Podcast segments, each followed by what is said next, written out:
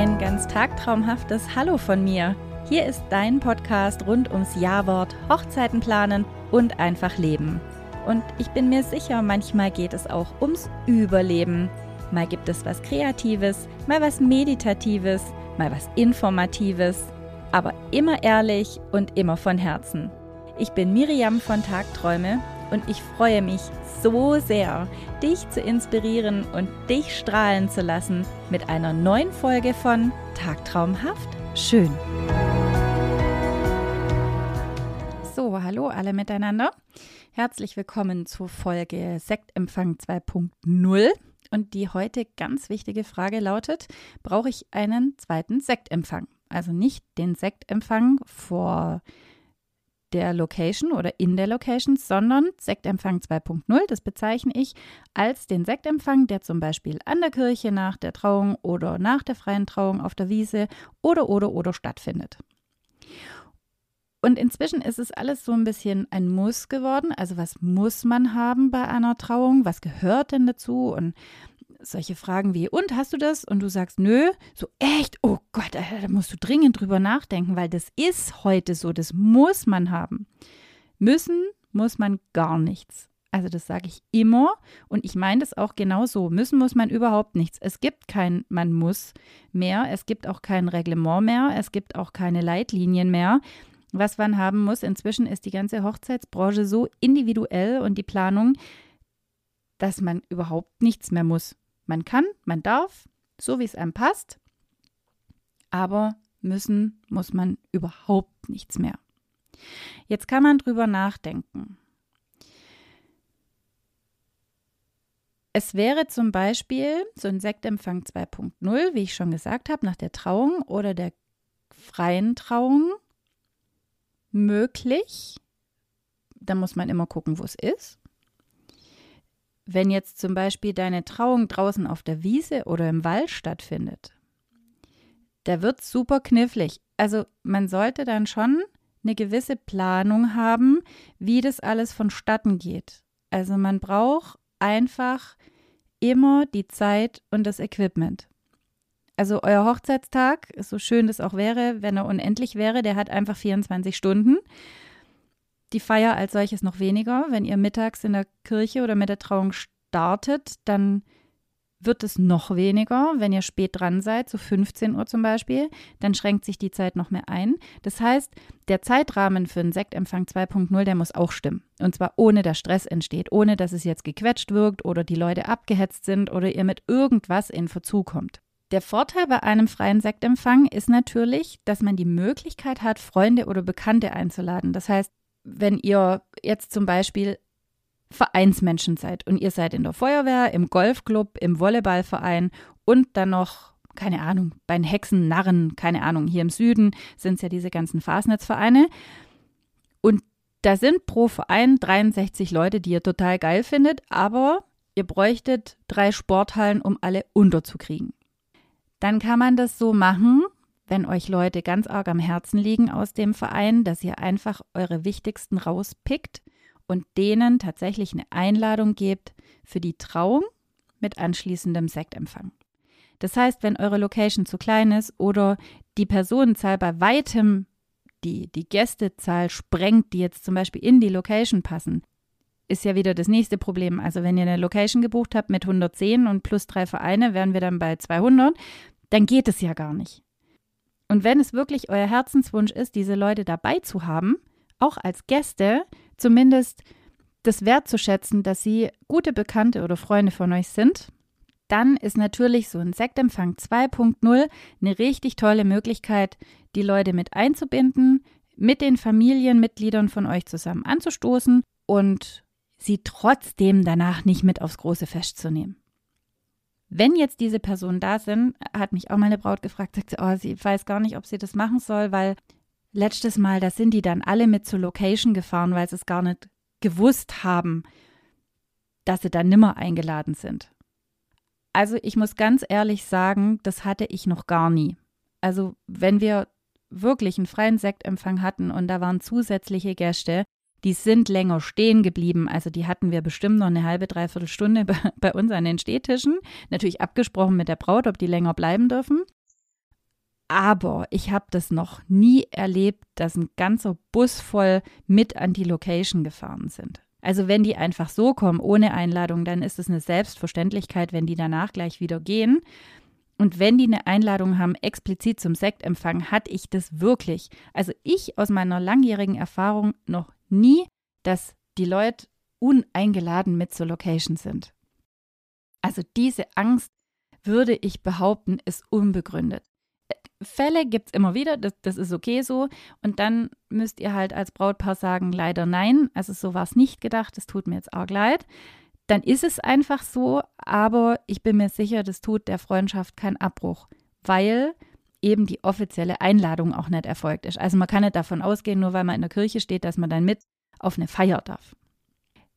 Ein weiterer Vorteil ist, ihr könnt mit dem Sektempfang 2.0 so ein bisschen Zeit überbrücken. Das heißt, wenn ihr jetzt zum Beispiel eine relativ frühe Trauung habt, um 12 oder 1, und wenn ihr dann gleich in die Location fahren würdet, so um auf 3, dann dauert das arg lang, bis das Fest abends losgeht. Also man kann dann Kaffee trinken und dann kann man ein bisschen spazieren gehen, je nachdem, was die Location hergibt. Aber es ist ein langer Tag und vor allem eine lange Zeit in der Location. Also da geht dann irgendwann so ein Loch los, außer man hat irgendwelches Entertainment geplant, aber das zieht sich schon ganz schön. Und wenn ihr da versucht, noch ein bisschen Zeit eben mit, mit was Speziellem zu füllen, dann ist so ein äh, Sektempfang 2.0 ganz cool. Vor allem, wenn ihr auch mittags gleich heiratet und danach salzige und süße Häppchen anbietet, vielleicht noch eine Kaffeeart bestellt oder eine Kaffeemaschine einfach hinstellt oder oder. Dann haben die Leute auch ein bisschen was im Magen und der ganze Alkohol, der getrunken wird an dem Tag, äh, steigt nicht gleich zu Kopf. Und wenn so früh die Trauung ist, kommen die Leute auch meistens gleich nach dem Mittagessen oder vor dem Mittagessen, also sind morgens aufgestanden, haben ein bisschen was gefrühstückt, Dusche und fahren dann gleich zur Trauung. Also es von mir. Wir gucken dann immer, dass wir morgens zu Botte kommen, Kinder ins Auto richten und so weiter, Mann und alles dabei, keine Geschenke vergessen und sowas und kommen dann meistens tatsächlich ohne Essen dort an, weil es dann doch kurz, obwohl geplant, echt stressig wird. Oder immer irgendwas dazwischen kommt, kennen wir ja alle.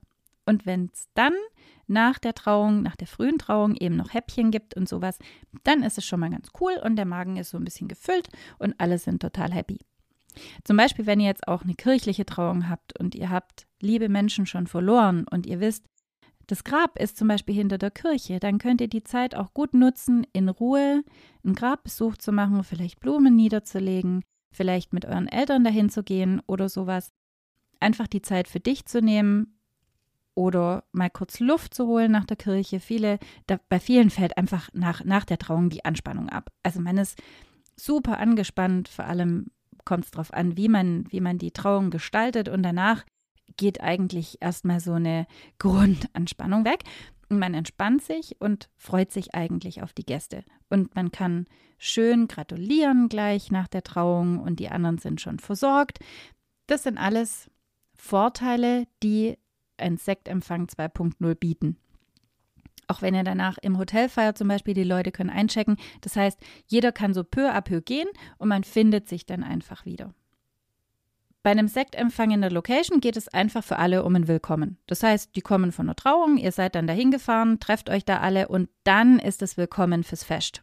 Also da kann man sich auch überlegen, ob man die Gratulationen dann erst in der Location macht, dass ihr einfach aus der Kirche rausgeht, Auto zack und dann gleich eben an der Location seid. Und da ist es einfach ein Willkommen von der Location, ein Willkommen ans Fest, ein Willkommen vom Brautpaar an alle Hochzeitsgäste, die eben offiziell eingeladen sind.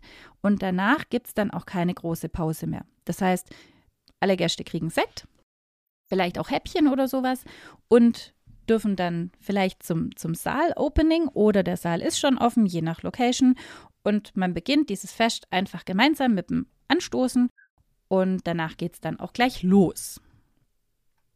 Jetzt zu den Fragen, nachdem ihr euch eigentlich sicher sein solltet. Und zwar Punkt 1. Gibt es Personen, die nicht zur Feier kommen, die aber liebend gerne an diesem Tag da sein sollten? Nachbarn, Eltern, Vereine, Freunde? Ganz wichtige Frage für euch. Die zweite Frage wäre, ist es von der Organisation überhaupt möglich? Also kann man jemand buchen oder gibt es Personen, die den Empfang für dich komplett gestalten und durchführen? Also abbauen, aufbauen und so weiter. Also die komplette Organisation ermöglichen. Der dritte Punkt wäre, ist ein Ort dafür vorhanden? Also auch bei Regen, ganz wichtig.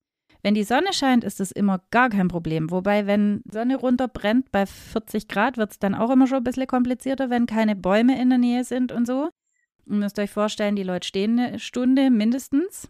Aber das kriegt man irgendwie durch. Regen ist einfach Mist. Also stellt sich einfach keiner eine Stunde raus im Regen an Städtisch und sagt, oh ja, passt schon, hab mich jetzt heute Morgen drei Stunden geduscht und fünf Stunden gerichtet, aber hör mal, regnet halt.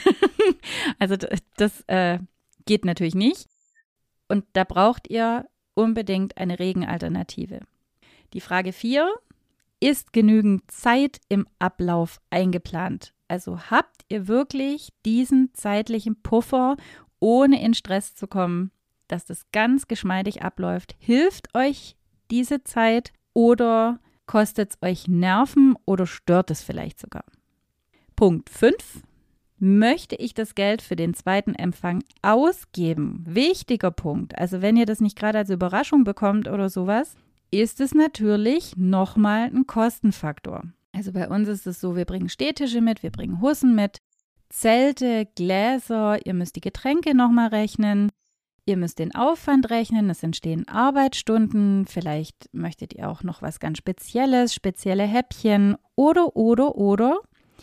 Also möchte ich das Geld tatsächlich für den zweiten Sektempfang ausgeben, vor allem wenn es an der Location nochmal einen Willkommenssekt gibt. Und die sechste Frage, die du dir auch wirklich selber stellen solltest.